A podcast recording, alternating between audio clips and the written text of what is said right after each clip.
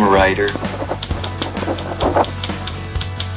Well, I'm a writer, actually. I am a writer. Ghostwriter.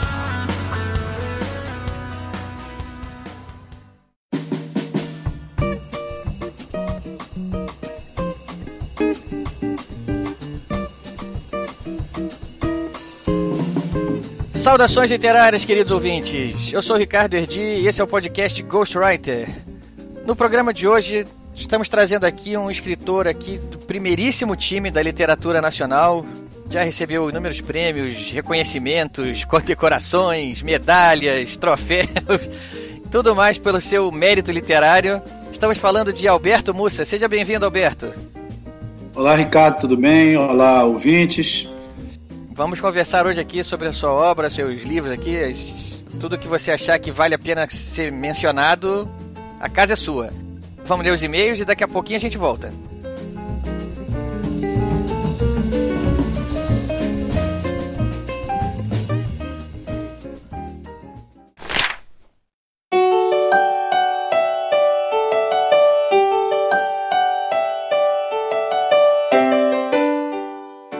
Salve, salve amantes da literatura. Sou Rafael Modena, editor do podcast, e sejam todos bem-vindos à antiga leitura de e-mails do podcast Ghostwriter. Antiga? É, é homenagem ao Eduardo. O que, que eu vou fazer agora? Eu vou mudar sempre o início para ver até qual que o pessoal gosta mais. Ou qual que o, o Eduardo vai se sentir mais confortável de ouvir. então vamos lá, tá, tá, tá valendo a experiência. Então, pessoal, olha só. Quem não quiser ouvir os recados do programa anterior, por favor, pule para o tempo. 8 minutos e 50 segundos. Ricardo, você tem uma novidade boa, né? Que é a, a ganhadora do prêmio. Ela já recebeu o livro? Tarsila, Tarsila recebeu já o livro, ela mandou uma mensagem pra gente lá no, mandou no nosso e-mail, né, avisando que já tinha recebido o livro, e ela tentou postar o livro lá na nossa página do Facebook, mas ela teve problema lá, não encontrou a página, e, bom, enfim, eu já mandei para ela o perfil, ela vai receber essa semana, vai postar assim que ela puder lá, e o pessoal vai ver lá o livro recebido pela Tarsila, com o autógrafo do Eduardo, personalizado e tudo, a grande sortuda, né, foram mais de, se eu não me engano aqui agora de cabeça, foram mais de 80 e-mails que a gente recebeu. E a Tarsila saiu aí como a grande sortuda que levou essa, esse livro com a dedicatória personalizada. Filho do Éden, Universo Expandido, do Eduardo Spor. Do Eduardo Spor. Bom, falando em livro, que novamente está no local certo, né? Mas, Ricardo, conte-me a respeito do seu livro. Ah, pois é, né? Como alguns aí sabem, eu também tenho aspirações literárias, né? Que ultrapassam o âmbito do podcast. Né? Eu também estou rascunhando alguns livros aí. Eu tenho um livro já em, é, em fase final, mas esse é para depois. Esse eu não vou falar desse, sobre ele agora não. O importante é que eu fiz um projetinho com a minha filha é, e a gente terminou esse projeto. Ela tem, minha filha tem sete anos e a história começou nas, na, naqueles momentos de contar a história à noite para ela, na cama, né? As histórias começaram a ir crescendo e sempre. Eu, eu sempre chegava e perguntava para ela: você quer que eu leia um livro ou quer que invente a história? É, e a parte de inventar a história começou a ganhar, começou a ganhar, começou a ganhar cada vez mais. E os personagens começaram a ganhar corpo, e aí a gente acabou fazendo um projetinho em conjunto. E eu, de repente, parei e pensei: pô, isso tá ficando legal, por que, que eu não aproveito isso e escrevo? E aí falei para ela que ia escrever um livro, ela ficou super animada. Enfim, fizemos um livro, turminha que, que, que povoava as histórias aqui, né, as bedtime stories, as histórias de dormir. É, a gente batizou a turminha de Os Assombrosos, é um grupo de crianças que vai inventar, vai investigar mistérios e sempre esses mistérios vão ter uma, um, um quê de sobrenatural, um quê de assombração, assim, alguma coisa desse tipo. O livro acabou, gente, eu, eu terminei o livro, já entreguei para alguma editora lá, o pessoal da editora lá já avaliou, já gostou. E a gente está correndo contra o tempo aí para ver se a gente publica isso o mais rápido possível para ver se começa a sair os livros de uma da, da, projetinho aqui com a minha filha chamado Os Assombrosos. Eu já vou até dar de lambuja aí o primeiro o nome do primeiro livro, Os Assombrosos e o, e o Diamante Lágrima da Lua. Vai ser um mistério que vai acontecer, a criançada vai investigar o roubo desse diamante tudo começa numa uma feira de, de uma, uma feira de adoção de animais que acontece na escola dessa turminha. Nessa escola acontece esse roubo, uma, uma senhora que estava lá com um anel, com uma diamante grande é roubada e o anel some. No dia seguinte a escola é invadida e somem e, e levam da escola uma caixinha que tem todos os endereços e nomes das pessoas que adotaram os animais naquela feira. E no outro dia, os animais que foram adotados começam a sumir, também começam a ser sequestrados. Obviamente, esse mistério vai crescendo assim, a turminha fica muito intrigada com isso e começa a perseguir uma pista que eles descobriram, e aí a coisa vai desenrolando, enfim. Eis o mistério que essa turminha que acaba sendo batizada de Os Assombrosos vai investigar nesse primeiro livro que a gente espera que seja uma série, né? Já tem mais outras duas histórias rascunhadas. Tá aí agora, provavelmente vai sair ainda antes do. Ainda no primeiro semestre, a gente está correndo quanto tempo? Não, no primeiro semestre, não, desculpa, no, no, logo agora no início do segundo semestre. E vamos ver se vai sair certo, se isso vai, vai longe. Galera aí que tem filho nessa faixa aí de, de alfabetização, de 7, 8 anos para frente aí, vai ter uma, uma série bacana aí de livros com uma autora aí muito empolgada, que é só a autora, né? O autor não, pelo visto. O autor também, cara. O projeto Pai e Filha tem muito carinho envolvido. Os Assombrosos vão ser uma, uma série aí muito bem cuidada. É, vai ser. A gente espera que isso vá longe, né? Vamos, vamos torcer. Bom, gente, esse foi o autor Ricardo Erdi. Não, ainda não, ainda, autor ainda não. e esse foi o podcast Ghost Rider se despedindo. Não, não, não, não, não, não, não. A gente continua, claro. É, gente, tá. Continua porque o Alberto Mussa é o nosso real entrevistado, né? Essa é apenas minha terceira participação em entrevista, então aproveitei, fiz uma brincadeira agora para finalizar. Cara, e uma coisa, eu. Cara, eu gostei muito de conversar com o Mussa. Ele tem muita coisa para falar, tem muita história, tem, muito, tem, tem muita coisa para compartilhar com a gente que gosta de literatura, tem muita bagagem.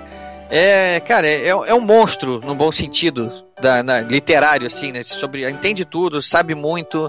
E é, é, cara, é um papo bom pra caramba, né? Aquele cara que a gente, pô, dá uma, uma linhazinha pra ele, cara, ele desenrola aquele assunto e é profunda e, é, cara, a gente não tem vontade de conversar com ele muito mais.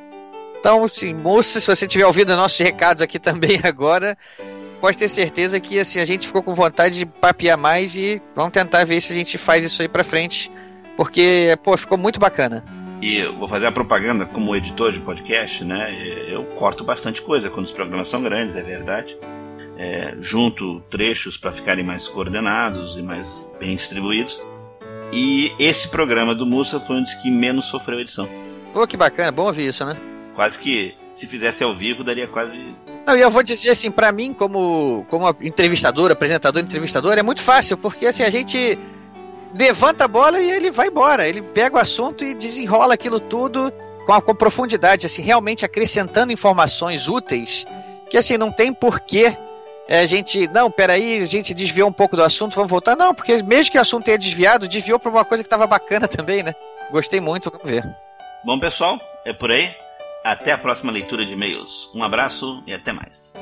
Até mais, pessoal. Daqui a pouco eu tô de volta aí. Manda um abraço pro Musa. Pode deixar comigo.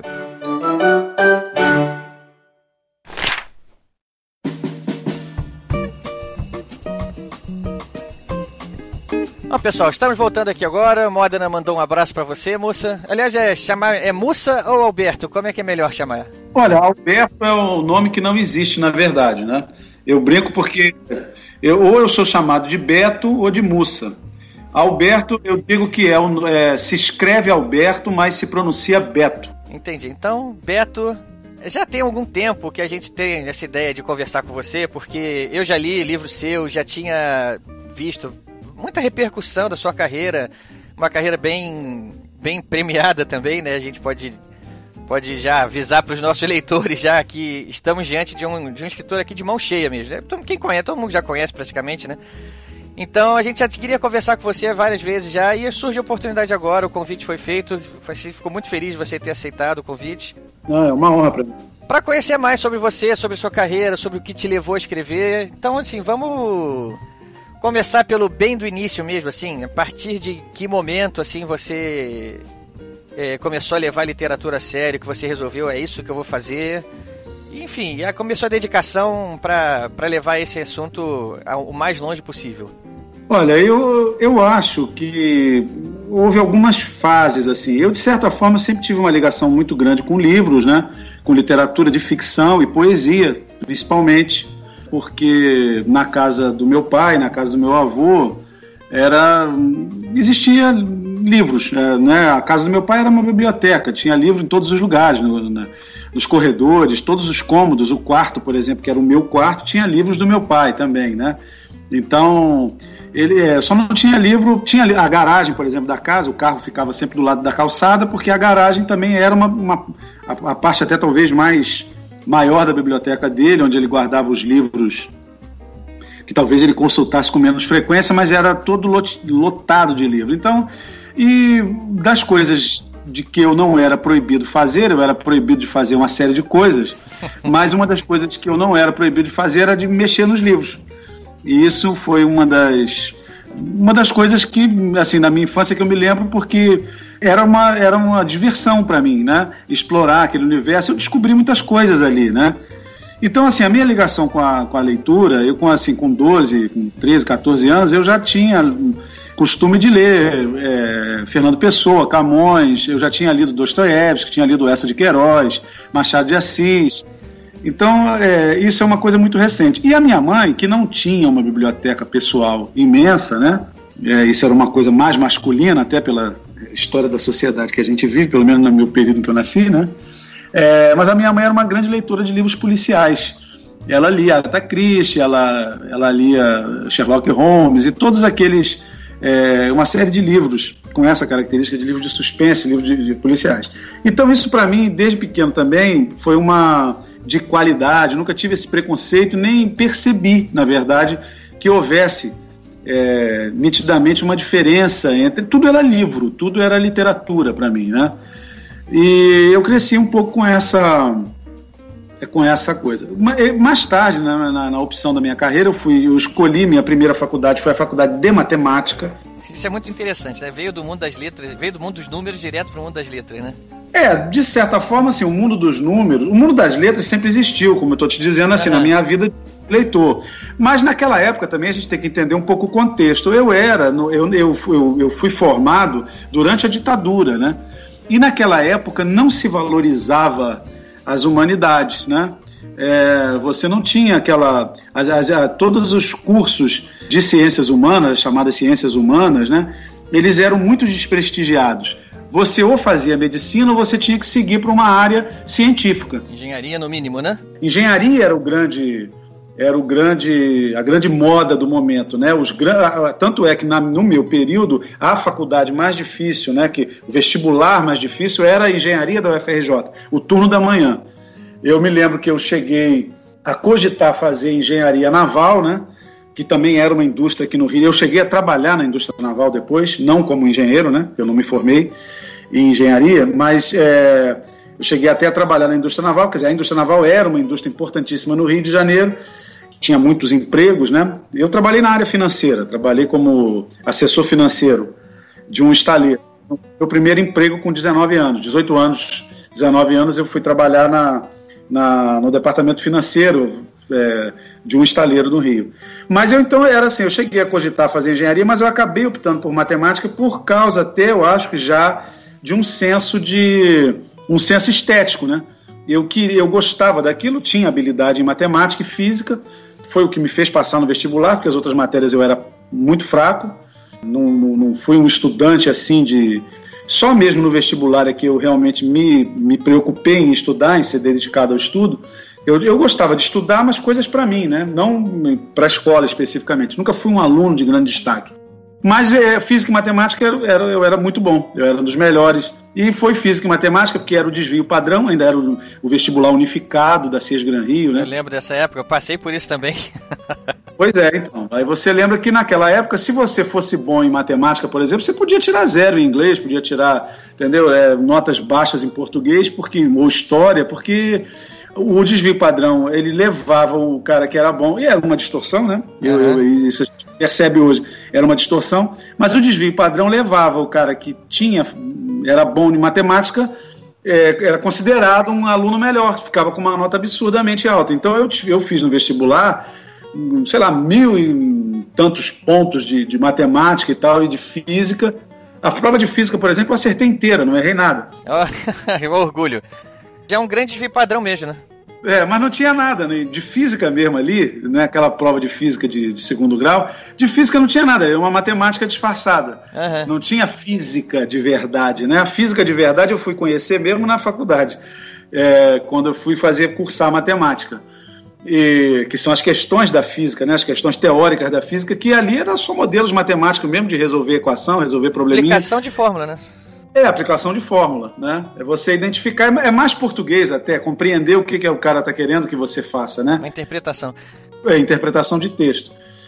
E eu não, não me formei, porque uma série de problemas pessoais, de, de, de histórias de vida e tal, me levaram a ter que trabalhar. E foi justamente nesse momento que eu, antes de concluir o curso, eu saí, abandonei o curso de matemática e fui trabalhar nesse estaleiro, como eu te disse, como assessor, eu entrei como contas a pagar, né? Era uma função lá que programava os pagamentos, verificava se as cobranças estavam corretas, fazia uma, uma programação financeira, aplicação de dinheiro. Depois eu cresci na, na carreira até assistente financeiro e depois eu, eu acabei saindo. Nesse emprego eu tive. O meu pai ele veio a falecer e, em função do falecimento dele, meu pai estava separado da minha mãe ela pôde então ter uma, um aumento da renda dela, porque havia uma série de questões, da, de, das questões de, de separação envolvendo pensão, etc. Mas com o falecimento dele, ela automaticamente passou a receber a pensão. E aí houve um ganho né, de qualidade de vida na nossa, na nossa vida muito grande. E ela, meu pai era desembargador nessa altura né, do, do Tribunal de Justiça do Estado do Rio de Janeiro. Pôde sair e se dedicar a outras coisas. Não, ela, eu, eu pude voltar a estudar. Ela me ah, ofereceu entendi. que eu, eu podia parar de trabalhar, porque eu trabalhava e eu ajudava em casa, né? Uhum. Eu ajudava a pagar o aluguel do apartamento que a gente vivia, né? Ajudava no, na escola dos meus irmãos. Então, que eu era, eu sou bem mais velho que eles, né? Eu, eu tenho seis anos de diferença para o segundo irmão, nove anos para o meu terceiro irmão, que hoje já é falecido, mas tinha nove anos de diferença. Ela me ofereceu essa oportunidade de voltar a estudar. E quando eu matemática é como mais ou menos um atleta, não tem muita. Você se você perde o, o, o fica muitos anos sem sem praticar, né? sem contato, né? A matemática você tem uma certa dificuldade para voltar. Você teria que exercitar de novo, é quase que um exercício físico mesmo, né? Então aquele pensamento. E eu já não estava mais com vontade, já estava numa outra fase da vida, né? É, já eram, eram os anos 80, então assim toda aquela fascinação com o mundo da engenharia, tudo aquilo tinha já estava desaparecido e eu fui então para aquilo que eu acho que eu gostava mais de fazer. Eu escolhi a faculdade de letras. Eu fiz uma simples transferência, porque passei do mundo da é, da matemática para o mundo das letras como estudante, né? Mas foi uma simples transferência. Não cheguei nem a fazer vestibular, porque eu tranquei a minha faculdade de matemática e me transferi para o curso de letras. Eu tinha pontuação suficiente na época para passar para o vestibular. Não sei como é era a conta que eles faziam, mas eu não precisei fazer vestibular. Então me transferi. Algumas disciplinas eu até pude aproveitar. É, fui fazer letras. Na faculdade de letras eu eu esbocei até escrever um, um romance, mas era um romance muito ruim né? Era um romance bem. É... Autocrítica e a mil, né? eu consegui destruir, porque eu acho que ninguém tem os, os, exemplares, eu espero que ninguém tenha, né? Eu não sei se sobrou algum.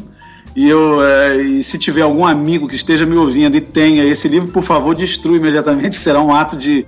porque o livro era muito ruim. Mas eu tentei esboçar, escrever e tal, mas é isso como quase que como uma um ato de prazer mesmo, de, né, de, de, tentar participar, digamos assim, daquela coisa grande que eu admirava tanto. Mas, é, mas o que eu me preparei para ser mesmo foi professor. E eu queria ser professor de literatura africana. Você chegou a terminar então o curso de letras? Terminei, eu cheguei a ser mestre. Eu fiz mestrado em letras, né? Minha especialização não foi literatura, no caso aí, eu já estava apaixonado por uma disciplina que alia digamos assim, as, os interesses pelas ciências humanas e a matemática, vamos dizer assim, o pensamento racional e, e, e matemático que era a linguística. Eu descobri a linguística na faculdade de letras. Eu entrei pelo interesse pela literatura, sempre gostei de literatura, então era um bom aluno de literatura e li muito durante a faculdade, aprendi muita coisa. Mas me interessei também por linguística. E o meu trabalho de mestrado foi mais ligado à linguística, foi totalmente ligado à linguística. Foi a história do português do Brasil é, falado né, pelos escravos. Então foi um trabalho de, do papel das línguas africanas, esse era o título, o papel das línguas africanas na história do português do Brasil que era justamente uma análise de como de, é, que, que, línguas e, e, e, como falavam os escravos e qual fenômeno é esse do, do, é, do falar do escravo no, na evolução do português e, e, como esse fenômeno se deu, porque se falava muito na época de influência africana no português e tal. Então eu pre, procurei entender essa é, a história desse fenômeno da formação do português do Brasil popular brasileiro, né? através da presença dos falantes de línguas africanas aqui. E, bom, esse foi um trabalho de linguística, não era um trabalho, não tinha nada a ver com literatura. Isso foi um trabalho só acadêmico, né? É, um trabalho, é, foi uma tese, uma dissertação de mestrado. Dissertação de mestrado, eu, isso aí. É, eu estudei línguas africanas, estudei Kimbundo, Kikongo, é, Umbundo, Swahili, estudei o Yorubá, estudei um pouco do, do Jeje, Alçá, estudei as, é, estudei as línguas indígenas do Brasil, Tupi Antigo, estudei um pouco do, é, é, do, do, do, Kiriri, que é um, é um, antigo Cariri, né, também do século XVII. Então eu estudei é, línguas indígenas e línguas africanas foi uma, uma, uma, uma fascinação muito grande. E junto com esse universo, eu aprofundei muito o conhecimento das mitologias e tal. Foi essa minha aproximação com a mitologia, que já era antiga, né? Voltando lá, aquele início da nossa conversa, no quarto lá que eu dormia, que era um quarto no térreo do, na, na nossa casa no Grajaú, onde tinha livros do meu pai, tinha lá uma coleção de civilizações antigas. E é ali que eu comecei a ter o contato, porque tinha lá os maias, os astecas, a Índia antiga, a China, o Japão, e tinha informações sobre mitologia, os deuses, né? E eu juntei isso com o meu conhecimento que eu tinha e a vivência que eu tinha dos terreiros de Umbanda e Candomblé, e eu me interessava muito por essa coisa de né, mitologia grega, que a gente sempre aprende, de fazer as associações entre esses mitos, né? E esses personagens mitológicos, né? Que às vezes têm certas semelhanças. Quando eu cheguei na, na Faculdade de Letras e eu comecei a me interessar por linguística, aí então eu tive uma relação mais, digamos assim, mais é, menos amadora, né? Mais, digamos assim, profissional mesmo, mais acadêmica com relação a esses assuntos, né? Comecei, porque já, já selecionava, era capaz de sele, selecionar uma bibliografia melhor, né? Em que você percebia uma qualidade maior, não apenas aquela bibliografia superficial de divulgação. Então eu já tive acesso a um outro tipo de, de informação. Então eu não me, me pensava um escritor eu, eu, eu, eu achava que eu era, que eu seria um professor. E eu queria ser professor de literatura africana porque era a literatura que faltava e que havia uma promessa lá entre os professores de que seria criada na Faculdade de Letras uma cadeira de literatura africana. Então eu, eu me preparei para esperar esse concurso público para me tornar professor da Faculdade de Letras, professor de literatura africana. Então eu investi muito né, é, no conhecimento das literaturas da África também nesse período, estudei bastante, né? Cheguei a ter uma boa coleção, tenho ainda muitos desses livros aqui comigo ainda, mas esperando isso. Mas coisa que não aconteceu. Então, só para concluir, o que aconteceu? Que eu depois, com, é, é, assim que eu me formei, eu passei no concurso de professor, mas não cheguei a ficar muito tempo porque eu fui trabalhar no dicionário do professor Ais. Como eu Olha. tinha também essa habilidade e, e, e, me estudei muito linguística, né, me, me, especializei de certa forma em linguística, eu acabei indo trabalhar no, no dicionário do OAS, onde eu escrevi a letra D. Eu era especialista na letra D. que, coisa, que curiosidade bacana isso. é, pois é, porque é uma coisa que ninguém pensa, mas no dicionário você não é especialista em áreas de conhecimento, você é especialista em letras.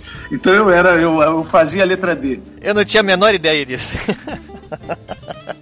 Mas o dicionário veio a era Collor e tal, e o dicionário perdeu os patrocinadores, ele teve que encerrar suas atividades por um período.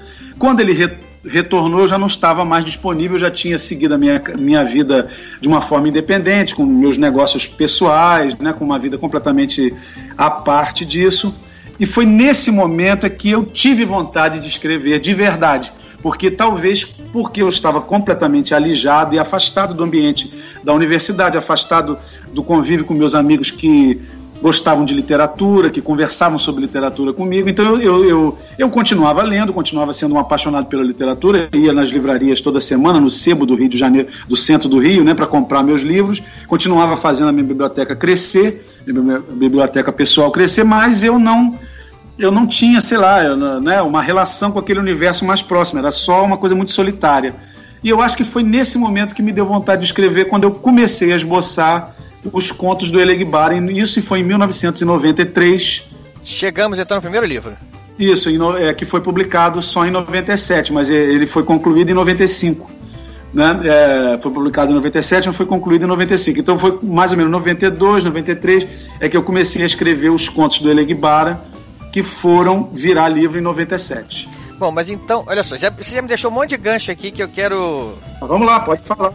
Primeiro, assim, só para contextualizar, já ficou clara a sua relação com o Rio de Janeiro, né? Carioca, né? E, e crescido criado aqui no Rio de Janeiro, né? Então.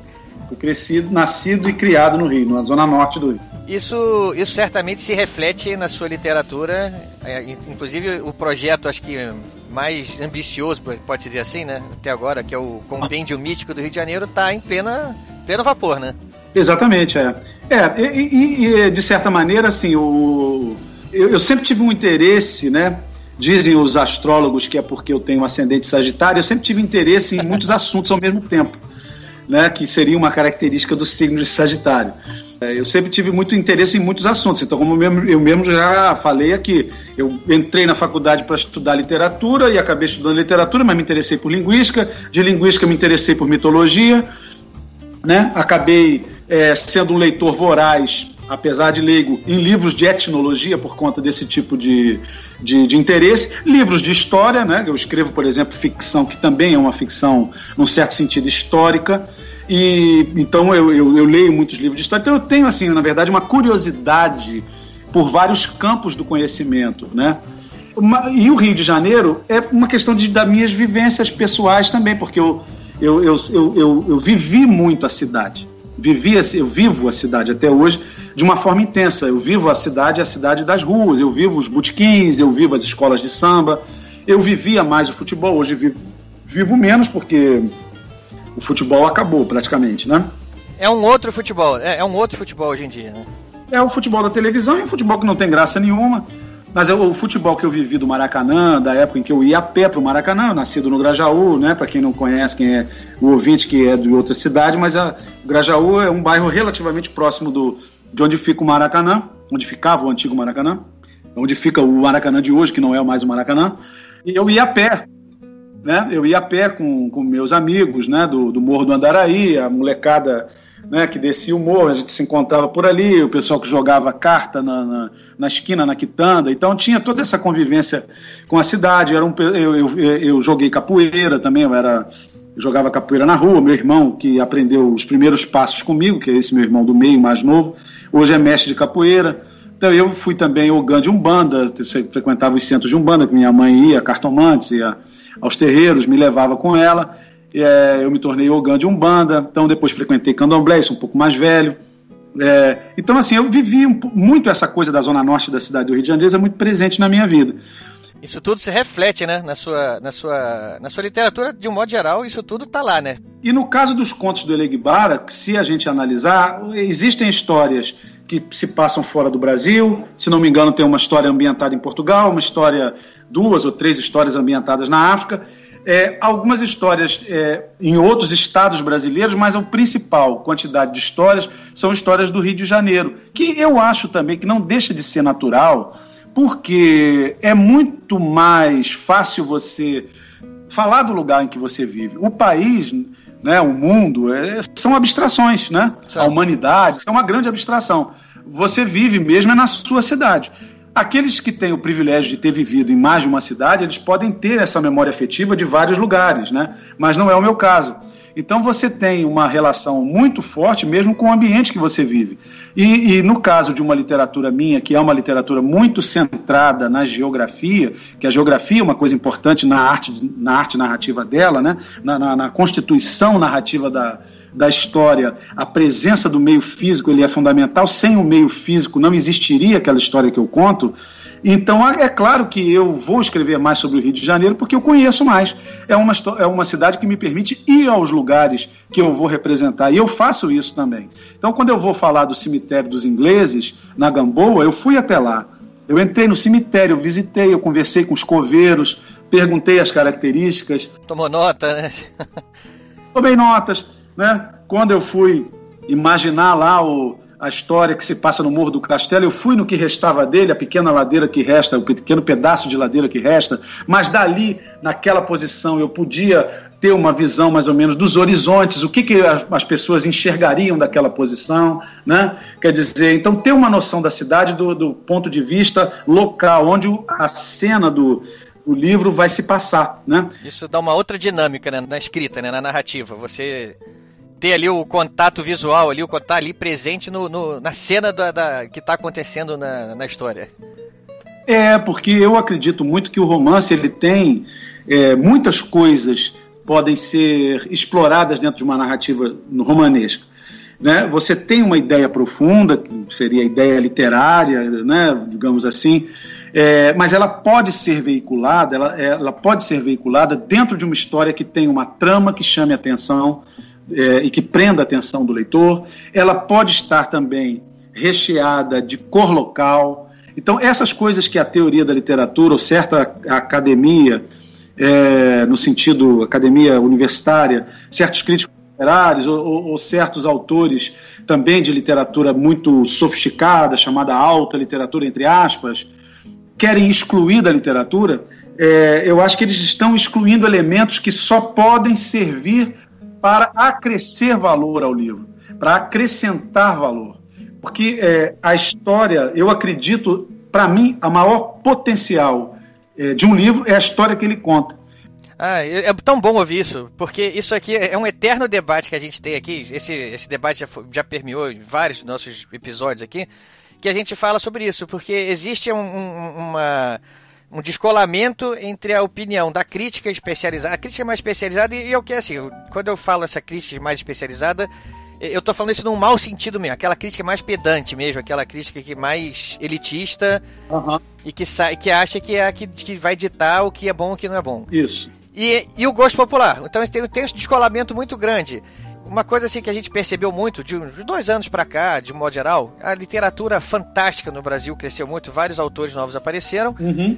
E essa crítica, assim, ela ignora solenemente esse movimento. Né? E a gente, eu, é. eu, eu, tenho um gosto particular que eu gosto, eu busco isso também. Eu, eu, eu acabo lendo de tudo, né?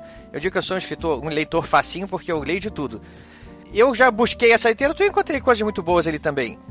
É, e, e, aí quando você vem agora, você que é um escritor, que já está no mainstream, já está premiado, e vem falar exatamente dentro da eco essa nossa reclamação, é lógico que de uma maneira diferente. Aqui a gente.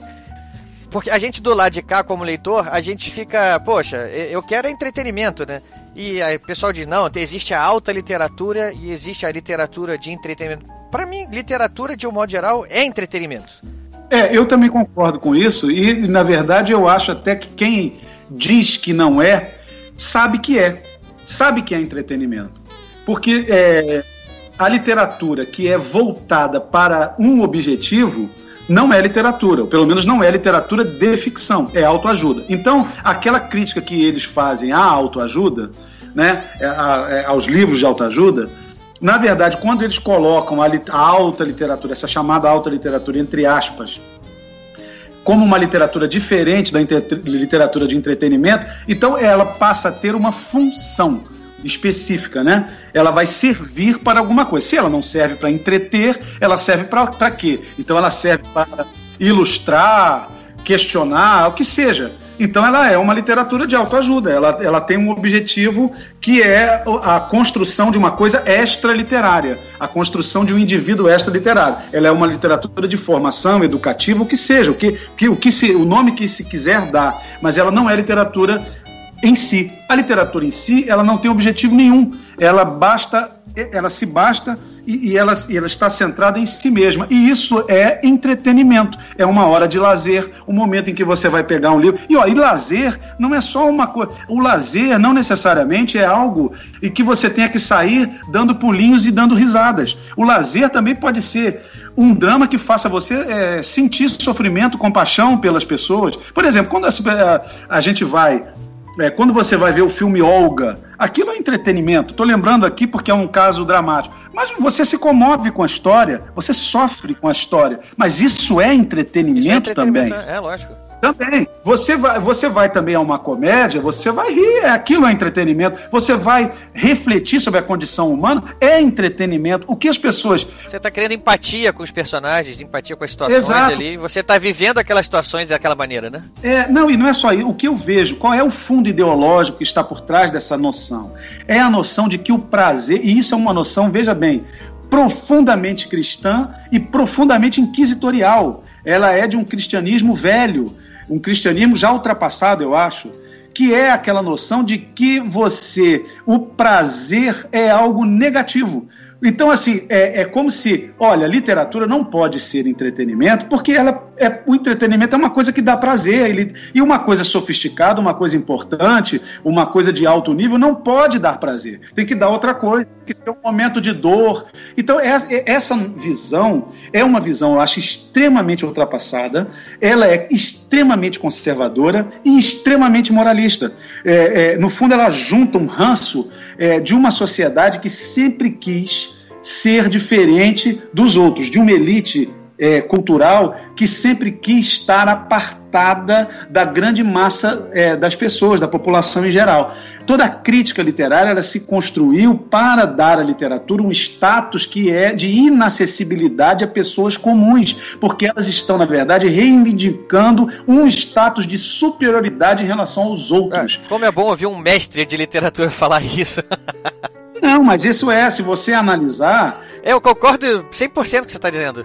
É, não há motivo nenhum para se excluir uma forma literária, não há motivo nenhum para se fazer, para se considerar odioso um livro que tenha leitores. Então, por exemplo, Jorge Amado hoje ele está sendo reconhecido porque ele já está morto, ele já não incomoda mais ninguém. E, e aí ele pode ser tomado como um autor canônico e agora está sendo recuperado, está sendo relido, está sendo reconsiderado, reavaliado. Mas ele foi um, um, um homem demonizado porque ele tinha leitores. Ah, como pode um homem que criou uma mitologia brasileira, né, criou a cidade de Salvador, que criou a Bahia e inventou um estado, inventou uma cultura praticamente, né, junto lá, junto com o Dorival Caymmi e o Caribé, eles inventaram, cada um na sua área, inventaram uma, uma, uma cidade, um estado. E ele era completamente desprezado porque ele tinha leitores. Então, assim, e isso daí é, é, eu acho a coisa mais absurda. E, e, e, e, eu não quero fazer parte disso. Eu não quero. E eu, eu, eu percebi também, na minha carreira, e apesar de nunca ter tido essa impressão, que eu tinha um ranço também, é, não no sentido ideológico, de, de considerar que a literatura tinha que ser feita muito sofisticada muito complexa mas eu, de certa forma, eu percebi que eu, em um determinado momento, depois da Rainha Ginga, que eu fiz um caminho que tornou alguns livros meus complexos demais. Não é tanto o caso do Enigma de Kafka, mas foi muito o caso do Movimento Pendular, que é um livro que eu escrevi, inclusive, achando que pudesse ser extremamente é, popular, porque falava de histórias de adultério, era um livro que, que tem muita ironia, mas o formato dele temático, ele afastou os leitores. E foi aí que eu dei essa, essa guinada, que eu pensei assim, eu não posso entrar nessa linha, porque mesmo eu não querendo, eu estou fazendo uma coisa que está me afastando do, do, leitor. Porque o movimento pendular não, não vendeu até hoje, um, sei lá, mil e poucos livros. E você não posso escrever para só mil e poucas pessoas. Né? Eu preciso ampliar o meu universo. O único sentido do escritor é ter leitor. Se ele não tiver leitor, não adianta ter prêmio. Não adianta ter prêmio. Eu não troco um prêmio, é, eu não troco um leitor meu que eu conquiste por um prêmio. Eu quero leitores. Os leitores é que são o prêmio do escritor. O prêmio oficial, ele é muito bem-vindo, claro, não estou sendo hipócrita de dizer que não gosto dos prêmios ou que estou desprezando os prêmios, não é isso, não, eu agradeço, eu, mas eu não troco. Não é o objetivo da sua literatura, né? Meu objetivo não é ganhar prêmio, meu objetivo é ter leitores, eu escrevo para ter leitores. Né? E sem os leitores você não tem você não tem nada. Essa história me remete muito ao Humberto Eco lá com o nome da Rosa. Isso, que é um, eu acho, um livro, um livro espetacular. E que, e que tem várias camadas, chamadas camadas de leitura também, né? Que tem um nome popularizou, mas é, é uma coisa real. Porque realmente eu vejo isso em muitos leitores meus. Tem gente que lê o, o mesmo romance que eu, em relação a outros, outros leitores, cada um, às vezes, privilegia um tipo de, de, de, de, elemento, de característica que ele pode absorver do livro. Tem gente que lê e, e fica muito ligada, por exemplo, nas questões étnicas, né? Na, na, nas questões mitológicas. Tem gente que lê e fica mais focado na, na parte histórica. Tem gente que lê e está preocupado mais com as histórias de adultério. E tem gente que lê e fica falando, pensa numa questão filosófica mais profunda. Cada pessoa faz do livro. Tem a sua leitura, né? Tem a sua leitura. E é isso que é a riqueza da literatura, é essa.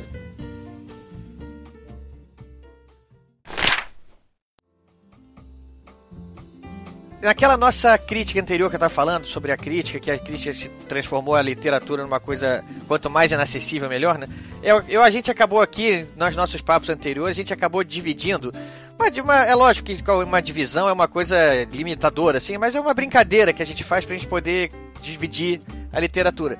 A literatura pode ser de duas maneiras, assim, uma, uma que é centrada na história, outra que é centrada no formato, de como a pessoa vai contar a história. E a gente percebe uhum. o seguinte, que essa crítica que a gente critica como leitor, ela gosta muito de, do autor que opta por criar uma forma nova de, de contar a história, uma forma diferente. E nós, enquanto leitores, buscamos muito mais a história. O que a gente quer ser entretido, quer pegar a história ali. Eu, assim, eu não consigo, por exemplo, eu já falei várias vezes aqui, eu tenho dificuldade em ler.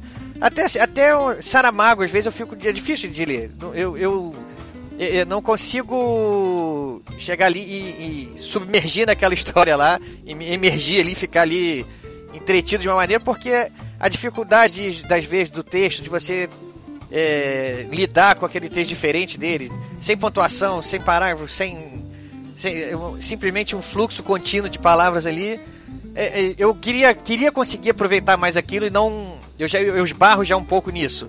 Mas eu estou dando exemplo aqui, existem outros autores que têm uma, for uma forma de contar ainda muito mais radical do que essa, e a, aí a coisa se torna muito mais hermética para mim, né? Eu acho até que não é nem só o for, a, quer dizer, você falou o formato, mas o que eu acho que é o, o, termo que se usa mais é a tal da linguagem, a criação da linguagem. Linguagem. Isso muito por conta da Clarice Lispector e depois também por causa do Guimarães Rosa. Né? Então, eu me lembro que na época da minha faculdade de letras, esses caras eram os ícones, né? Eram as referências. Eu, é, é, eu não, nunca consegui fazer. É uma coisa impressionante, eu não, não tenho nada contra o, nenhum dos dois, acho que são é, excelentes autores, só que não são os meus preferidos. Então, assim, no meu cânone pessoal, para mim o Nelson Rodrigues está na frente do, do, do Guimarães. Olha, você vai, você vai encontrar eco em muitos dos nossos ouvintes aqui. É, não, mas não tem problema. Eu, eu não, eu, eu isso é uma, é uma verdade. O Machado de Assis, é, para mim, é, está é, muito na frente de todo mundo. Na verdade, na verdade o Machado de Assis, para mim, é o maior escritor do mundo. O Paulo Francis dizia que se o Machado de Assis não escrevesse no dialeto português, ele era maior do que Shakespeare. ele, ele era extremamente popular. Machado de Assis era lido por todo mundo. E ele era considerado o máximo por todo mundo do tempo dele é, não, não, é, quase não havia controvérsia em relação a isso. Ainda bem que existiu um ou outro lá que, que não gostava de Machado de Assis, como José Veríssimo, por exemplo, mas é justamente para não cair naquela coisa do Nelson Rodrigues. A unanimidade é burra, né? Então ele não era, se não foi unânime, mas ele foi considerado praticamente por todas as pessoas como o maior do tempo dele, do momento em que ele viveu, e por incrível que pareça, chegou a perder espaço, chegou a querer ser contestado, porque ele, como ele não é um personagem que andava pelas ruas criticando o governo, porque ele não era a favor de revolução, porque ele não era isso nem aquilo, então ele chegou a ser eh, questionado por isso. Né, porque ele. É, é, quem, o Machado de Assis certamente não tinha nenhum time de futebol, né, porque ele morreu 1908 só tinha dois anos de campeonato carioca, então ele sequer pôde acompanhar. Não, certamente ele não tinha um time para torcer. Mas todo mundo que fala, por exemplo, ah, o Machado, ah, o Machado de Assis devia ser Fluminense, porque associa o Machado de Assis à elite, né? a ser pedante e tal. Eu tenho uma teoria completamente oposta, vou até fazer um dia uma tese de doutorado para provar que o Machado, na verdade, era rubro-negro, o Machado de Assis era Flamengo. Eu assino embaixo, eu assino embaixo dessa daí. É, não, não, mas isso é verdade, isso é verdade. Ele torcia pelo remo do Flamengo, porque ele gostava de remo, de regata. Ah, legal, época. legal. O Flamengo era de regatas desde 95. Então ele, mas isso é uma outra história, depois a gente entra nesse papo. mas, mas é legal, essas, essas histórias paralelas são muito boas. é, ele era um cara popular. Ele era um, um escritor que escrevia de uma forma simplíssima. O português do século XIX, para nós hoje, é que parece ser um português formal. Né? Então, as crianças dos, dos, colégios têm dificuldade de ler o Machado de Assis. É como, por exemplo, a criança do colégio é, londrino, lá na Inglaterra, vai ter de ler o Shakespeare no original também. Ele precisa de uma adaptação do Shakespeare. Porque o Shakespeare também não escreve no inglês contemporâneo. Lógico, né? né? Então, essa... o, o Chaucer, muito menos. Então, é, o Machado de Assis, houve realmente no Brasil uma quebra muito grande da língua do século XIX para a língua do século XX. Né? Houve uma entrada, uma presença maior do português popular no século XX que afastou essa linguagem de nós, do, do mundo contemporâneo. Mas isso é um problema da linguagem, na época da linguagem em termos de tempo, né, da, do, do, do, do efeito do tempo na língua escrita para a língua escrita da língua oral. Em relação ao momento em que o Machado de Assis escreveu, ele era extremamente popular na forma de escrever. Compara o Machado de Assis ao José de Alencar, que também era um outro escritor popular e que escrevia no português também. O, o, o Machado de Assis é muito mais simples do que o José de Alencar. E o José de Alencar é um grande escritor um, um dos maiores que o Brasil já teve também. Cada um no seu estilo, né? De população, de, de capacidade de criar histórias. De, o Zé de Alencar é maravilhoso, mas o português do, do Zé de Alencar é, é mais complicado. Então, assim, na verdade, é uma questão é, para o século XIX, o Machado de Assis era um autor popular. Então eu vou ter que me espelhar no Machado de Assis, né? nesse escritor que para mim é o, o, o maior né, que é de fazer uma literatura em que você tem várias formas de ler, uma literatura que é vinculada ao espaço, que tem cenário, que tem ironia. Né? Ele não faz história de mistério, é, eu já gosto de fazer, mas é o estilo dele, mas o, o, os livros dele não deixam de ser interessantes por isso. Mas o principalmente é ele está, ele é um contador de histórias. E Tiva, que eu acho que, que certa linha acadêmica perdeu, que você tem que tirar. Eu ouvi dizer isso num seminário, em que ah, os escritores hoje tinham que se preocupar com o não enredo. O que, que significa? Quer dizer, é fazer um livro que não tem história. Fazer um livro que não tem história. E qual o objetivo disso? Qual o propósito disso? É, exatamente. É, é um questionamento que, para mim, me parece vazio. É, um ponto que você falou, que é justamente o seguinte: não, é, é, eles, é, os, os, críticos admiram pessoas que, é, que criem novas formas de contar. E aí eu te pergunto: que novas formas são essas que eu não sei, eu não consigo ver? Eu vejo as mesmas. O que é a forma que eu falo assim de. Essa é até uma deboche, uma ironia, pelo seguinte, porque. Não, não, sim, eu, eu tô concordando com você, mas eu quero deixar, assim, eu só queria Entendi. deixar claro isso. Porque não existem essas novas formas, não. Não existem. Pode procurar. Se alguém fizer um ensaio mostrando isso, para mim é sofisma. Eu não vejo isso. Não existe. Você vê, não existem novas formas de contar. A narrativa é uma é talvez a arte mais antiga da espécie humana. Desde que o Homo sapiens aí, já estão dizendo 300 mil anos, que a nossa nossa espécie surgiu na Terra, né? Antes da música, antes de, da poesia, inclusive, da forma. O que existia era história, era narrativa, história. O, o cara que conta uma história, né? Até depois surgir a música, é, poesia, o ritmo e tal, e todas as outras formas, teatro, etc. Mas a primeira coisa que a humanidade tem como forma de arte é a narração de história. Né? Então, como é que nós queremos mudar uma coisa que faz parte profunda da natureza humana? Ninguém vive sem ficção. E, só, e você pode até ter várias maneiras de contar uma história, começando pelo final, indo até o início, não importa. Mas a narrativa, a estrutura da narrativa, tem uma gramática e ela respeita certas normas e que são as mesmas em todos os tempos da humanidade. É uma sequência de ainda que você apresente de uma maneira diferente, mas a narrativa é uma sequência de fatos dentro de uma perspectiva que conduza você a um desfecho que você não espera. Porque para contar que eu cheguei em casa, fui no mercado, comprei o café da manhã e, papapá, e o dia acabou e não aconteceu nada, isso não é narrativo. Uma coisa que eu estava me referindo também quando falava isso é até uma certa uma arrogância, uma vontade de vários autores novos assim é, que, que querem simplesmente aparecer, conquistar o seu espaço na literatura pela forma como conta essa história. E quando eu digo forma, assim, uma revolução boba, não vou usar letras maiúsculas nem vírgulas. Só prejudica. Eu, por exemplo, acho que o último José Saramago, eu acho bem desagradável. Vou ser sincero, ah, os primeiros isso. livros dele eram excelentes livros. Né? Tô dando o exemplo que você falou do Zé Saramago. Então, assim, o, o Memorial do Convento, né, a Jangada de Pedra, havia hum, algum, algumas inovações e tal, mas coisas que você consegue, com um leitor experiente, consegue, não, não, não vai doer. Não atrapalha a fruição da história, né? É, agora, um livro que você, por exemplo, você não consegue parar e, e você não tem um momento que você possa parar, eu acho que isso prejudica a leitura. Eu não acho que eu não, eu, é, é, o livro pode ser até muito bom, mas ele dificulta a leitura. E a coisa que o que dificulta, ele tem que ser exterminado, porque você não para você atingir o objetivo que é o fundamento da história, você não precisa de recursos formais exagerados, não precisa. Eu acho que, no caso, por exemplo, no início do século XIX, início do século XX, houve um questionamento muito grande nas artes plásticas sobre a questão da, da, dessa, da, das formas, né? do que era representado, principalmente na questão da pintura mais realista, né, que era a pintura clássica, que todo mundo fazia, e com formas de arte, escultura também, e com formas de arte que começaram a quebrar esse padrão. Então, você tem esses desenhos todos, um exemplo aí são os autores modernistas, né, mas os, os, surrealistas, os dadaístas, todas essas correntes que surgiram no início do século XX, eles, para as artes plásticas, estavam num questionamento de fazer um tipo de arte que não precisa ser uma reprodução da, da realidade.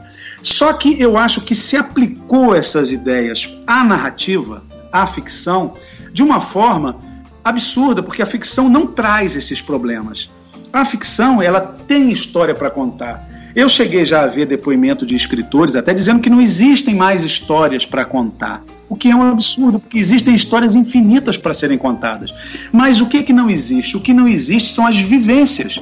Então, o escritor que quer escrever mas ele, se ele não tem uma vivência de vida, se ele não tem uma, uma, um, uma, uma história pessoal ou até uma curiosidade em relação à humanidade em geral, se ele está só centrado no mundo pequeno, ele acaba, às vezes, em alguns casos, recorrendo a esses recursos formais porque ele está preenchendo uma, um vazio que ele não consegue preencher com ele mesmo, que é a história a contar. O que, que ele tem de dizer para a humanidade? Então eu não ve, eu vejo ah, para mim a, a, arte narrativa que volto a dizer, né, tem segundo aí as novas pesquisas uns 300 mil anos na espécie humana, ela são histórias extraordinárias, num sentido extraordinárias, que você conta.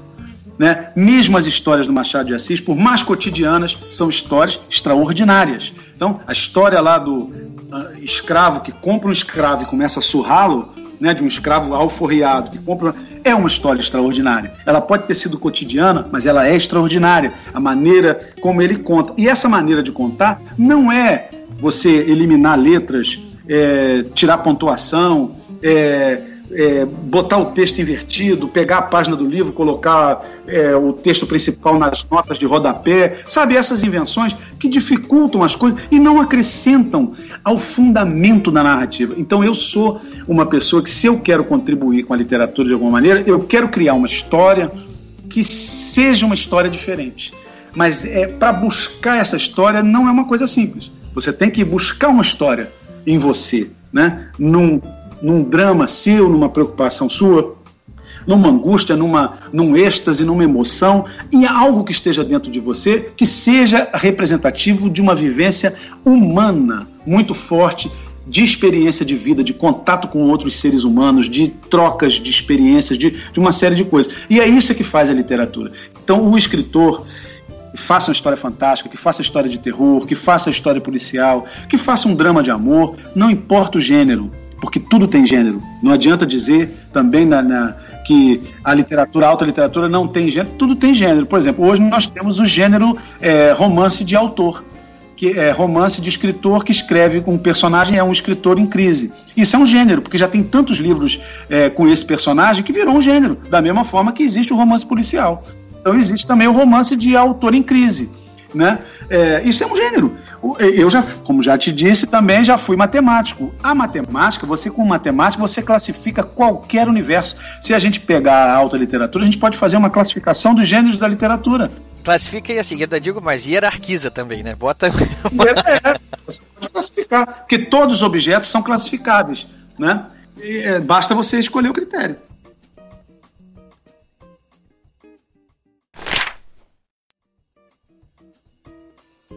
Para aproveitar todo esse gancho que falou de Rio de Janeiro aqui, de de gênero mesmo. Como é que surgiu a sua ideia de fazer esse compêndio mítico do Rio de Janeiro, né? Vou deixar você explicar o que é o projeto e como é que ele surgiu, como é que, como é que ele foi dividido. É, vou começar pela história dele, porque talvez seja importante situar mais ou menos a, a origem. Eu, quando comecei, então, voltando lá ao, aos contos, né, lá no início dos anos 90, comecei a esboçar os contos e estava concluindo o livro Elegbara. Ele, inicialmente, o Elegbara, ele era, um, era é, um livro que teria 11 histórias, 11 contos. Né? A edição que saiu em 97, a primeira edição, ela saiu com 10 contos. Por quê? Quando eu estava escrevendo o último conto, era um conto é, que até em termos de tamanho ele estava se desenvolvendo, então seria talvez um conto até de 25, 30 páginas, um conto grande, né, digamos assim. Era o Trono da Rainha Ginga. Seria o último conto do livro Elegbara. Eu vi um edital da Biblioteca Nacional é, que é, fornecia bolsa para romances em fase de conclusão. E você precisava apresentar o início de um romance. E você concorria ao prêmio. Se você ganhasse o prêmio, quer dizer, ganhando o prêmio, a única obrigação que você tinha era de apresentar o romance concluído. Não tinha publicação, não tinha nada, tinha o dinheiro mesmo de, de fazer o de, de fazer a é, de, de concluir esse romance eram, se não me engano, três premiados por categoria. Tinha também poesia, tinha conto, mas eu pensei, porque eu tinha né, aquela coisa de. Quando eu, eu, eu escrevendo o Elegbara, eu pensei, poxa, eu vou tentar escrever um romance, porque é, era um gênero que sempre teve mais aceitação também entre os leitores, né? Ou pelo menos nesse momento, né? A gente percebe que é, o romance ele tem é, uma aceitação maior. Eu vejo isso pelo menos pelas vendas dos meus livros. Né? Os livros de contos sempre têm muito menos leitor do que os romances. Eu então fiz esse desafio e eu tive a sorte de ganhar a bolsa. E aí então eu expandi o conto que seria o Trono da Rainha Ginga, eu modifiquei, né? eu introduzi, aí para conseguir fazer o livro crescer, eu é, criei a ideia de fazer um capítulo narrado por um personagem diferente. Então isso me deu uma arrumação totalmente nova e eu então produzi esse livro. Bom, quando eu escrevi o Trono da Rainha Ginga, eu estava. O Elegbara já era baseado nos mitos de Exu, né, que é um orixá do candomblé e também um, um espírito da Umbanda brasileira e tal. E eu estava muito focado de, de trazer esse personagem que aparece externamente em alguns casos mais em alguns contos e menos, né, mais, é, digamos assim, subjetivamente mais profundamente, assim, sem, sem muita evidência em outros. E eu, eu é, é, estava baseado nesse mito. E depois que eu escrevi o livro, é que me veio essa ideia de então fazer romances históricos policiais. Né? Então, era, era, o Trono da Rainha Ginga era um, é um romance policial ambientado no século XVII e que tem como base uma mitologia africana, um mito da África e um ponto de Umbanda. basicamente, a base desse livro é um ponto de seu Zé Pilintra, de um orixá da Umbanda, e um mito de Exu que eu descobri que tem uma correlação com esse mito da, um, da Umbanda, lendo esses livros de, sobre culturas africanas e a cultura quimbundo, particularmente lá em, de Angola. Né? E, e, bom, e aí então eu tive a ideia de tomar esses três elementos, né? O romance policial, o ambiente histórico e a mitologia, é, para criar uma série de romances é, baseados no Rio de Janeiro, que era uma cidade que eu é, era fácil para mim, porque eu, é uma cidade que eu vivo, uma cidade que preserva mais ou menos os lugares, então eu podia fazer. E aí é, eu tive essa ideia. Só que essa ideia foi interrompida no Nascedouro, praticamente, porque eu logo depois comecei a fazer a tradução dos poemas suspensos, que são a poesia árabe pré-islâmica, e como eu não estava muito envolvido nesse universo da cultura árabe pré-islâmica, eu acabei fazendo o Enigma de Kaf, que é um romance que é ambientado nesse, nessa época, né? antes do, do Maomé, na Arábia. E daí surgiu, pela minha relação também com a própria a, o próprio enigma de Kaf mesmo foi a minha fase digamos assim mais borgiana como eu consigo enxergar né? Então o Elegbar e o Trono da Rainha Ginga é a minha fase de formação né? Quando eu produzi essas minhas primeiras obras que estavam muito ligadas à história do Brasil à mitologia brasileira etc mas eu tive essa com o enigma de Kaf eu me desviei é, introduzi um outro período uma outra fase na minha obra que é essa a fase do, do mais borgiana E aí veio o Movimento Pendular, que é esse livro que eu já mencionei, né? História de adultério, né? Histórias de adultério, mas que ambientadas em todos os séculos, em todos os lugares do mundo, com um perfil matemático. E o último dessa fase seria o meu Destino é Seronça, que é a história de um, a reconstituição de um mito que nunca existiu. Né? Então é também uma ideia que me parece também muito próxima do, desse universo gorgiano também, que são de brincadeiras literárias, né? de reconstituir uma coisa que nunca, que nunca houve, né? que nunca existiu. E, e depois disso, eu, é, que eu passei essa fase, eu quis retomar o projeto das histórias dos romances cariocas, que eu tinha é, tido a ideia, tinha dado uma entrevista em 2000 mais ou menos, depois do que o livro saiu, que eu tinha vontade de fazer esses livros e retomei.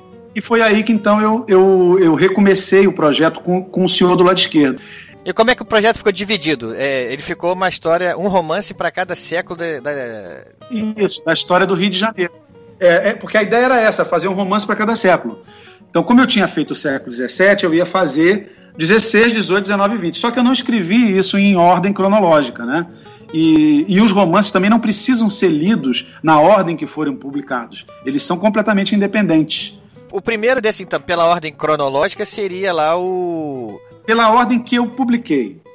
Eu publiquei o Trono da Rainha Ginga, que teve uma edição 99, e a primeira edição da Record foi em 2007. Então, a primeira edição recorde desse livro, mais recente, é 2007. Depois eu publiquei o Senhor do Lado Esquerdo, Senhor do Lado Esquerdo 2010. Trata do século XX. Eu vou depois contar a história é, abreviada de cada um deles. Pode ver a primeira história do mundo, né? Isso, a primeira história do mundo, que foi o romance publicado em 2014. Que esse já é do século XVI, né? 16. Seria o primeiro, né? Se quem quisesse ler na ordem, esse seria o primeiro de todos, né? É, seria o primeiro de todos. Mas não tem necessidade nenhuma de ler na ordem, porque. São histórias independentes, né? É. São histórias independentes, não tem os mesmos personagens, não é uma saga familiar, não tem uma, uma sequência na história, são narrativas independentes. E o, esse que saiu esse ano, 2017, A Hipótese Humana, que trata do século XIX. Vamos lá pela ordem, digamos, abstratamente cronológica do coisa. No, no século XVI, eu me baseei num, a primeira história do mundo, que é o romance do século XVI, se passa no ano de 1567, o segundo ano de vida da cidade do Rio de Janeiro. Foi fundada, o terceiro, né? Foi fundada em 65, 66, 67. 67 foi o ano da transferência da cidade da praia da Urca para o Morro do Castelo, um morro que não existe mais, ele foi arrasado né, no Rio de Janeiro, não resta mais nada dele, a não ser um pedaço da ladeira da Misericórdia, que foi a primeira ladeira que conduzia a esse alto da cidade. Era uma cidade murada, uma das poucas cidades, talvez a única cidade brasileira que tinha muros de defesa. Não sei se foi a única, mas se não foi a única, uma das pouquíssimas cidades do Brasil que tinha uma muralha defensiva, né, como as, idade, as cidades eh, medievais da Europa. Foi baseada numa história real é, de um primeiro assassinato que aconteceu no Rio de Janeiro. Um homem foi crivado com sete ou oito flechas, isso fica indefinido nos documentos. Aliás, a, a pesquisa para qualquer para todos esses livros é uma pesquisa monstruosa, né? Não, não. É, nesse caso aqui, é, então vou falar antes sobre a pesquisa. Eu não faço exatamente uma pesquisa. Pesquisa, para mim, quem faz são os historiadores que eu vou consultar. Né? Eles é que fazem a pesquisa. Eu não sou pesquisador de história porque eu não tenho nem formação e nem tenho tempo para isso. Eu sou um fabulador, eu sou um contador de histórias, eu imagino a história. Eu procuro só obedecer a uma verossimilhança da época. Então o que, que eu faço? Eu faço uma imersão, não é uma pesquisa. Eu, eu gosto de distinguir dessa maneira. Uma imersão, o que, que é? Eu vou ler livros da época. Então, por exemplo, para fazer a primeira história do mundo no século XVI, eu fui ler as cartas dos jesuítas, né, que viveram lá naquela, naquele período.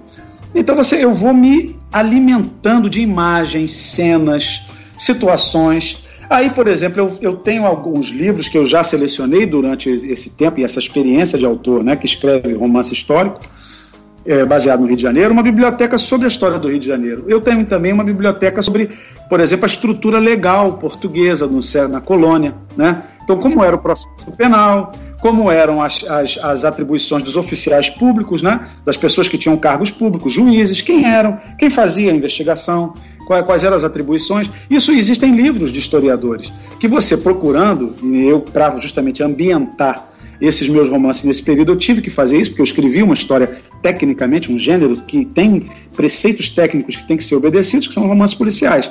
Né? Claro que você pode fazer um romance policial completamente diferente, baseado em outros fundamentos, não há problema nenhum, e muita gente faz e são muito bem feitos. Mas no meu caso. Você quer manter essa verossimilhança, né? É, não, não, não, nem nesse caso não é que um romance, porque você pode fazer um romance policial que não tem um detetive que seja policial, isso que eu quis dizer.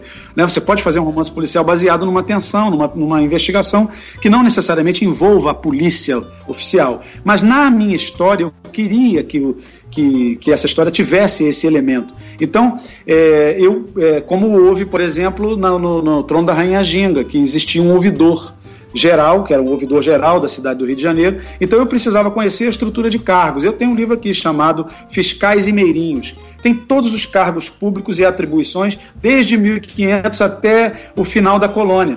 Então, é, então eu, eu, eu, conheço a estrutura administrativa, é importante, né? eu, é, é eu tenho uma documentação de toda a estrutura administrativa da, das colônia portuguesa é, aplicada ao Brasil e que se eu tiver que ambientar um, uma história no século XVIII, eu sei que cargos existiam naquele período e quais eram as atribuições daqueles cargos. Então eu vou poder no sistema do romance policial e escolher o personagem adequado e com verossimilhança para os papéis que ele exercia efetivamente. Entendeu? É isso que era a minha preocupação. Então, no caso do. Eu, por exemplo, eu tenho aqui a história da iluminação no Rio de Janeiro. Então, se eu vou fazer uma cena de crime à noite, eu preciso saber é, como era a iluminação, como é que vai ser lá a visão de, um de uma testemunha. Eu não posso simplesmente imaginar que o Rio tinha lâmpadas elétricas no século XVII, né, por exemplo. Então eu tenho que ambientar a cena para uma realidade. É... Eu, por exemplo, tenho uma preocupação, eu vou até no, no, no mapa astrológico para ver se era lua cheia, se era um dia de, lua, de, de lua é, que iluminava mesmo que eu saiba que nenhum leitor vai querer conferir, no dia que eu, eu dou o meu crime lá, que acontece o crime noturno, se não tem luz pública, eu boto lá, eu escolho uma data que seja uma lua cheia. O próximo desse dia que a noite vai estar, tá, o céu vai estar tá claro e o dia, a noite vai estar tá clara, né? Para poder pelo menos ter uma movimentação na rua sem ser aquele breu completo. Então, é, certos detalhes assim eu me preocupo que são detalhes que vão dar àquela história uma, uma raiz na realidade, geograficamente, principalmente a parte geográfica, a parte institucional, né? A parte da cor local que se costuma dizer, que é o traje, o nome da rua, o tipo de, de, de, de transporte. Eu tenho, por exemplo, história dos transportes no Rio de Janeiro, história da iluminação no Rio de Janeiro, história da medicina no Rio de Janeiro. Eu tenho tudo isso, a história do comércio no Rio de Janeiro. Tenho... Isso tudo vai dando elementos para o leitor se, se imaginar ali, né? Acompanhar a história, né? Isso, acompanhar e se reportar, se fazer uma viagem subjetiva, mental àquele tempo antigo e poder se situar. Isso é mais um sabor que você pode acrescentar ao romance, né? É mais um sabor. Não é só aquilo, mas é mais um. E quanto mais sabores você puder acrescentar, quanto mais temperos você puder colocar, melhor. Porque o seu prato vai ficar melhor no final. Né? Se você é, tiver uma boa história e puder recheá-la com esses temperos, melhor ainda, eu acho. Mas voltando lá à primeira história do mundo, então, você começou a falar o sinopse do livro, como é que é? Continua então? A sinopse do livro. Não falei só sobre a pesquisa. Então, assim, a primeira história do mundo. Era um fato real, um homem foi achado morto com sete flechadas, ou oito, essa era uma indefinição que os próprios documentos traziam, perto do Rio Carioca, ali no mais ou menos perto do, da, da Praia do Flamengo, perto da, da, da, da foz do Rio Carioca, do Delta, que ele era uma foz em Delta. E esse homem foi é, o motivo do crime foi, foi que foram processados 10 cidadãos. Ele, ele morreu a flechadas, uma coisa que me chamou a atenção. A imprecisão do número de flechas também me chamou a atenção, porque me pareceu que só contar as flechas era mais fácil. Como que de repente num documento aparece 7 e no outro aparece 8? Então, quem fez essa contagem, e não era um número tão grande para ter essa confusão, né? Assim, isso me chamou muita atenção. O motivo da morte foi unânime, todos consideraram que o motivo da morte foi a mulher dele. Ele era um serralheiro, uma classe, um oficial mecânico, né? alguém que trabalhava com as mãos, ou seja, um homem que não poderia, por exemplo, ter terras, não poderia ser vereador, ele não poderia ocupar nenhum cargo na estrutura administrativa da cidade, porque ele era um oficial mecânico, como se dizia, porque o Império Português é, considerava inferiores todas aquelas pessoas que trabalhavam com as mãos. Né? Então, para ser dono de terra tinha que ter nobreza, e quem tem nobreza não trabalha, tem escravos para trabalhar por ele. Me chamou muita atenção isso, o fato de ser mulher, de terem 10 pessoas consideradas suspeitas do crime, 10 pessoas foram processadas, né, foram acusadas e, e tiveram a oportunidade de se defender, é, entre eles alguns que eram fidalgos cavaleiros da casa do rei, e coisa também que me chamou muita atenção, outros que talvez não fossem tantos. É, os documentos são muito fragmentários, só nome de três dos. São, são dez acusados, mas só três nomes de acusados aparecem no, na, nos documentos que foram consultados. Não fui eu que consultei os documentos, eu não fui à Biblioteca Nacional em nenhum tempo para fazer ver esse, pro, esse processo, nem a outro arquivo. Eu li isso tudo num livro só, chamado é, Conquistadores e, e morad, Povoadores do Rio de Janeiro no século XVI um livro escrito por um cara chamado Elísio Belchior, que pesquisou isso. E nos, ele fez verbetes, e eu vi essa história lá. É uma história muito pequena, é um verbetezinho de oito linhas, em que ele conta esses elementos aí que eu mais ou menos resumi para você. Bacana. É, e a partir daí é que eu fiz a ficção entendeu? Então toda a ficção minha, até a criação dos outros sete suspeitos, e eu também alterei o nome dos outros três verdadeiros que aparecem lá, toda a, a, a, a criação dessas personagens foi tudo, é tudo ficcional. Eu recriei uma sociedade do século XVI baseado nessas cartas, assim, dos jesuítas que eu li, né, no, no, documento dos uh, livros de historiadores que escreveram sobre o século XVI. Então eu fui fazendo uma, uma imersão e cheguei. Então, construí essa história pensando justamente no caso de um serralheiro, quer dizer, um cara de classe média baixa. Ele não era escravo, mas ele era estava numa, numa, numa escala inferior da sociedade. Ter uma mulher numa cidade em que havia muito mais homens que mulheres e todo mundo querendo casar, todo mundo precisando de uma mulher. E esse cara, que era um cara de classe baixa, ele tem uma mulher. Que mulher era essa? Que casamento era esse? O casamento normalmente era direcionado para as pessoas mais ricas, né? Que podiam então oferecer essas meninas que iam casar, que eram normalmente órfãs ou, ou, ou, filhas naturais, né, pessoas que não poderiam ter herança, etc., que tinha uma série de, de, de embargos jurídicos para isso, é, que eram ou órfãs ou, ou, ou, filhas de pessoas é, desconhecidas que não, não, não tinham pais, ou que eram muito pobres, né, completamente desamparadas em termos. Então, essas mulheres que estavam nessa situação, como uma, essa mulher numa cidade que era que disputava mulheres aflechadas, né, como a gente está vendo, é, como que essa mulher vai parar, entendeu, casada com um serralheiro e não com um fidalgo, né? Por quê? Então tudo isso me chamou muita atenção. Isso não estava respondido nos livros que eu li. Mas então eu criei a ficção, né? Eu imaginei justamente a pressão que se exercia sobre essas mulheres do século XVI no Rio de Janeiro. Que pressão tremenda não deveria haver. Que conflitos tremendos. Como essa mulher devia ter sido assediada, cobiçada, né? É, pressionada. E, e, e, ela opta por um casamento com um homem mais humilde. Então eu achei essa, essa figura cresceu para mim como personagem. E foi essa história então que eu escrevi, a primeira história do mundo, né, que é uma mistura da, da, da, da fundação da cidade com a primeira história do mundo mitológica, que me parece ser justamente a história da opressão à sexualidade feminina.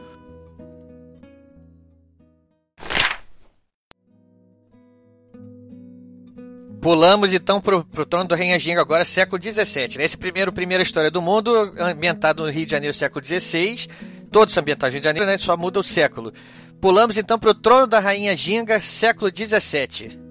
A sinopse do livro é a seguinte: muito simples, uma série de crimes meio inexplicáveis, sem nenhum fundamento, ou seja, crimes meio, meio agressivos, começam a acontecer na cidade do Rio de Janeiro, mas não existe roubo, não existe nada assim que aparentemente justifique.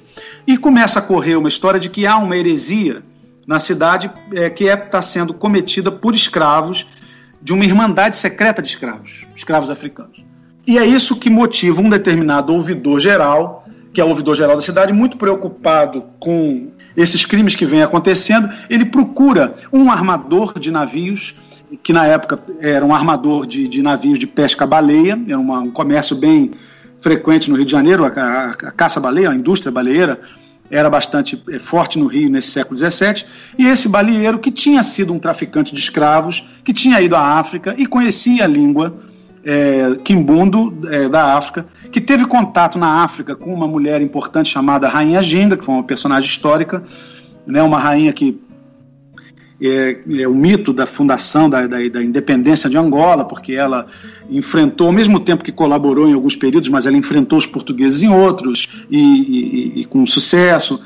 Então ele que conheceu essa rainha Ginga, ele, ele é chamado pelo ouvidor geral porque encontra-se um papel escrito numa língua africana e que eles não sabem traduzir, e que eles acham que está vinculado a essa irmandade é, secreta de escravos que pratica a heresia é, e que comete os crimes. E ele, então, esse, esse, esse texto é justamente o do, desse ponto do seu Zé Pilintra, né, que é a base mitológica do romance.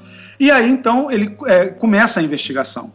É uma investigação que não chegará ao final, ele não consegue descobrir, mas o leitor vai saber o fim, porque, como cada é, capítulo é narrado por um personagem, responsável, os responsáveis pela heresia é, e, e, e, pelo problema principal, que dentro da heresia existe um traidor. Né? Entre os hereges existe alguém que está é, prejudicando a, atividade da, da Irmandade Secreta. E é essa personagem, no final, que aparece no último capítulo e que fica esclarece, digamos assim, o conteúdo da história. Então, esse é o trono da Rainha Genga, século XVII. Século XVIII agora? Que não está escrito. Mas eu posso resumir. O século XVIII, porque já tá, esse livro já está esquematizado. Então, em primeiríssima mão agora, então, queridos ouvintes, esse é primeiríssima mão.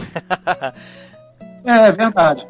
O século XVIII é uma história que vai se passar entre 1709, eu vou escolher, e 1734, vou escolher o, ano específico. Por que esse período? Porque esse período foi o período em que mais processos inquisitoriais se começou na cidade do Rio de Janeiro. Então é onde a Inquisição atuou com mais força na cidade do Rio, foi nesse período. Não vou pegar casos de judaísmo, porque esses são os mais conhecidos e são os mais falados, e, e já existe, digamos assim, uma literatura até, um gênero né, judaico, digamos assim, na literatura brasileira também. Mas eu quero pegar as heresias chamadas heresias sexuais. São aquelas é, processos da Inquisição que atacaram pessoas que tinham é, práticas sexuais que eram consideradas pecaminosas, heréticas, né? Uma delas era sodomia, por exemplo, né? Outras era bigamia. E, então eu, é, além dessa questão das, da, das heresias de natureza sexual, eu vou tentar juntar também com, com aquelas heresias que eram relacionadas à feitiçaria. Eu acho que dá perfeitamente. E eu não quero trabalhar com, justamente com é, a questão do judaísmo, porque era realmente o mais importante, o mais agressivo da, da, das, da, dos ataques da Inquisição, porque já existe realmente um certo gênero judaico. Né? Eu quero trabalhar com uma categoria que é pouco explorada na história do Rio de Janeiro e que foi muito importante, que são os ciganos. Eu já falei de índios, então tem sempre índios e, e africanos dentro dos meus livros, portugueses também, etc. Né? Mas os ciganos também já apareceram um pouquinho, mas de uma forma um pouquinho ainda tímida. E eu queria dar uma ênfase mais aos ciganos. Então eu quero trabalhar com uma coisa relativa mais à feitiçaria, mais a crimes sexuais. E eu vou imaginar uma história então que se ambiente nesse momento no Rio de Janeiro. Esses são os elementos básicos, né? Então, é, o século XIX, que é esse que eu acabei de lançar, chama-se a hipótese humana. Ele se passa é, também no Rio de Janeiro, evidentemente, no, na Zona Norte. O que acontece num bairro do Catumbi, que na época era um bairro rico, de chácaras muito ricas e tal, que tinham escravos, produziam até uma certa cultura agrícola, né? tinha hortaliças, etc. E aí acontece o seguinte: a, a filha de um cara que era um coronel do exército, herói da guerra lá do Prata, é, que era também dono de uma empresa de seguros, um fazendeiro, um cara muito rico. Ela ela é, recebe um amante e morre. No momento em que o pai chega de viagem, inesperadamente, esse amante é, foge e quando o pai a encontra, encontra morta. Então há um interregno aí entre a fuga do amante e o, o momento em que o pai vai encontrá-la, encontra a menina morta lá. E, e ele contrata um dos um, um, um, parente bastardo da família, que é um cara filho de, de, de, um dos tios dessa moça, que não reconheceu o filho, que não admite ver o filho, e ele foi mais ou menos criado pela ajuda das tias, e ele se envolveu, ele teve uma, uma certa criação, estudou latim, etc., num seminário, mas ele também se envolveu com os capoeiras. Então ele é um agente secreto da polícia, que na época no Rio de Janeiro existia uma coisa chamada polícia secreta. Eu, quando soube desse fato, eu falei: não, meu detetive nesse romance policial tem que ser um agente secreto, porque é muito charmoso você botar numa, né, um, um agente secreto na, como, como personagem, né? Então, e, e, era um capoeira, que é justamente uma coisa que a, a história da cidade é, teve muito forte, uma presença tremenda dessas maltas de capoeira que disputavam território, que disputavam poder, etc. Muito vinculada à questão étnica, né, ao grupo étnico dos escravos. Então, é uma história que transita entre uma alta chácara da alta, alta digamos assim, da riqueza da cidade e os capoeiras, quer dizer, que as ruas, uma espécie de submundo do Rio de Janeiro. Para terminar, o século XX, que é o, o Senhor do Lado Esquerdo, que é uma história que se passa em 1913. Ele envolve um lugar principal chamado a Casa das Trocas, que é totalmente ficcional. A Casa das Trocas, que eu imaginei como sendo a casa da Marquesa de Santos, que é um prostíbulo de luxo, onde ia a alta classe do Rio de Janeiro, mas também que era um lugar onde se praticava o que se chama hoje de swing, troca de casais, por isso o nome de Casa das Trocas. E além disso, o, os proprietários, eles patrocinavam, promoviam, realizavam todos os tipos de fantasia sexual daquela elite carioca. Então, tudo que se imaginava, eles se dispunham a, a realizar. É, então, é, porque o médico era um cara é, que era um polonês, vindo médico polonês que veio para o Rio de Janeiro, tinha sido com, é, companheiro de Freud lá no, na, no, nos estudos, mas ele veio fazer carreira no Rio de Janeiro e ele era obcecado por questões sexuais e tal. Então ele faz uma, ele faz pesquisas, ele faz anotações, tudo que acontece na casa ele vai catalogando todas as fantasias, todos os tipos de, de atitude sexual. E no, no prostíbulo dele, uma das uma das figuras da República, que era o equivalente a como se fosse o ministro, da, o chefe da Casa Civil, né? É o primeiro secretário do, do do presidente da República, em 1913, ele aparece morto num dos quartos e uma das prostitutas que estavam com ele desapareceu, fugiu da cena do crime. Então ela vira, se torna a principal suspeita e aí então o chefe, um perito que naquela época estava surgindo a, a, a, impressão digital no Brasil, a técnica de impressão digital, esse cara seria o personagem, o perito que trouxe a técnica dos Estados Unidos, porque estudou nos Estados Unidos, trouxe para o Brasil, ele se transformou no primeiro perito, então, em datiloscopia brasileira, tinha sido investigador de polícia, mas como ele era frequentador da Casa das Trocas, ele ia com a mulher dele lá, ele é chamado porque ele iria conduzir então essa investigação de forma sigilosa, porque ninguém podia saber que o primeiro secretário né, do presidente tinha morrido num, naquelas circunstâncias. Né? Ele estava numa sessão de, de, de masoquista, de sadomasoquismo. E aí o, começa então toda a investigação, a, a, suspeita é essa prostituta, e ele começa a caça e ele se depara então com um universo também é, do submundo do Rio, e é uma história de adultério, que eu não posso contar também para não dar o tal do spoiler, né? É o spoiler, o famoso spoiler.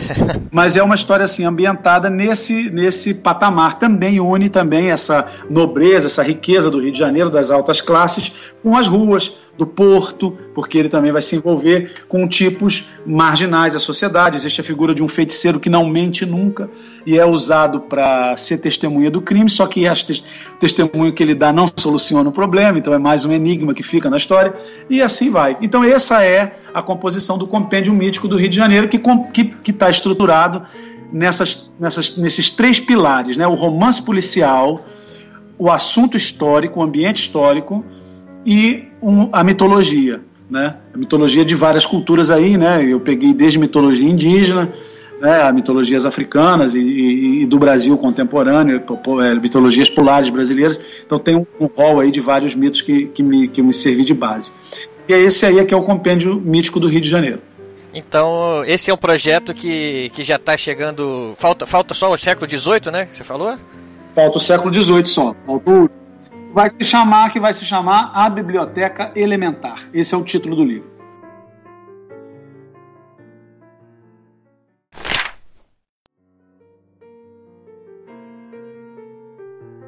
Então, moça, eu queria agradecer a sua presença aqui com a gente hoje, sua, essa conversa. A gente queria muito mais coisa para conversar, mas o nosso tempo é curto, né?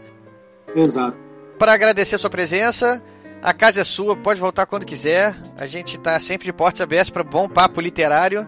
Estou à disposição. Sempre que você me convidar, estaremos, estaremos juntos.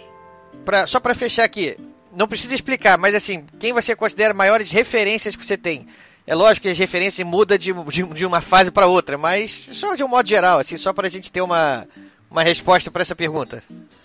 Olha, para mim, assim, o grande cara é o Machado, né? É, para mim, é o maior escritor do mundo, de todos os tempos, porque que encarna talvez o espírito do Rio de Janeiro, que é a cidade que, eu, que serve do meu cenário. É, acho que uma grande referência para mim é o Adolfo Bioy Casares e o Jorge Luiz Borges, porque esses dois caras me ajudaram a me libertar dessa pressão da questão de construção de linguagem e fazer uma narrativa que seja narrativa, né, que seja arte de narrar, de contar histórias, por mais complexos ou por mais é, sofisticados que eles possam ser considerados, eles são grandes contadores de histórias e então me, me, me inspirei muito neles. Eu acho que uma outra grande referência para mim é, são as Mil e Uma Noites, porque é um, é justamente isso, né? É o, é o, exemplo talvez maior que a gente tem de, é, no, na, na, de presença de livro que, que seja um exemplo de fabulação, né? Do fantástico também, que é indispensável, eu acho que na literatura não pode prescindir disso. E o Nelson Rodrigues também, me parece ser um autor assim que eu tenho uma inveja tremenda. Se eu tivesse que, que escrever um livro, se eu quisesse escrever um livro que não fosse meu, que eu ter, gostaria de ter escrito, seriam os livros do Nelson né, pela simplicidade. Acho que é ele, ele atinge o mais o máximo de profundidade com uma simplicidade de expressão assim incríveis. Eu acho ele um gênio da literatura. O Nelson Rodrigues não tem não tem não precisa de justificativa, né? É. Então acho que essas referências aí dão uma boa base. E na, na, na questão da é, disso que eu falo da, do meu processo de criação é o Cláudio Levi-Strauss, que é um antropólogo que que mostra, né, muita naquele as mitológicas, né, que mostra a vinculação é, é, faz um trabalho de interpretação dos mitos que eu acho genial, porque mostra como eles são reelaborados, reescritos, e que é isso mesmo, que você pode pegar um mito, reescrever, dar uma nova interpretação para ele, um novo viés. Ele, ele pode continuar mantendo a sua, o seu sentido original, mas pode passar a ser aplicado a um outro campo do pensamento. Então, eu acho que essa, esse trabalho de interpretação é, da mitologia que o Levi Strauss trouxe, talvez seja assim, um inspirador que me dá que é essa coisa de reescrever, reescrever histórias. Né? Bom, enfim, era isso. E a última pergunta é: o que, você está lendo agora? Qual o livro de cabeceira do momento? Olha, do momento mesmo, para escrever a Biblioteca Elementar, que é o romance do século XVIII, eu estou lendo um livro do arquiteto historiador genial do Rio de Janeiro, um cara que conhece tudo do Rio de Janeiro, chamado Nireu Cavalcante. É o Rio de Janeiro Setecentista. Isso é o livro que eu estou lendo nesse momento. E estou também lendo, para também escrever esse livro, que vai ter um, personagem de um astrólogo. Eu estou lendo também é, manual de astrologia da Mesopotâmia, da antiga, da antiga Babilônia, que é para saber como se fazia astrologia antigamente.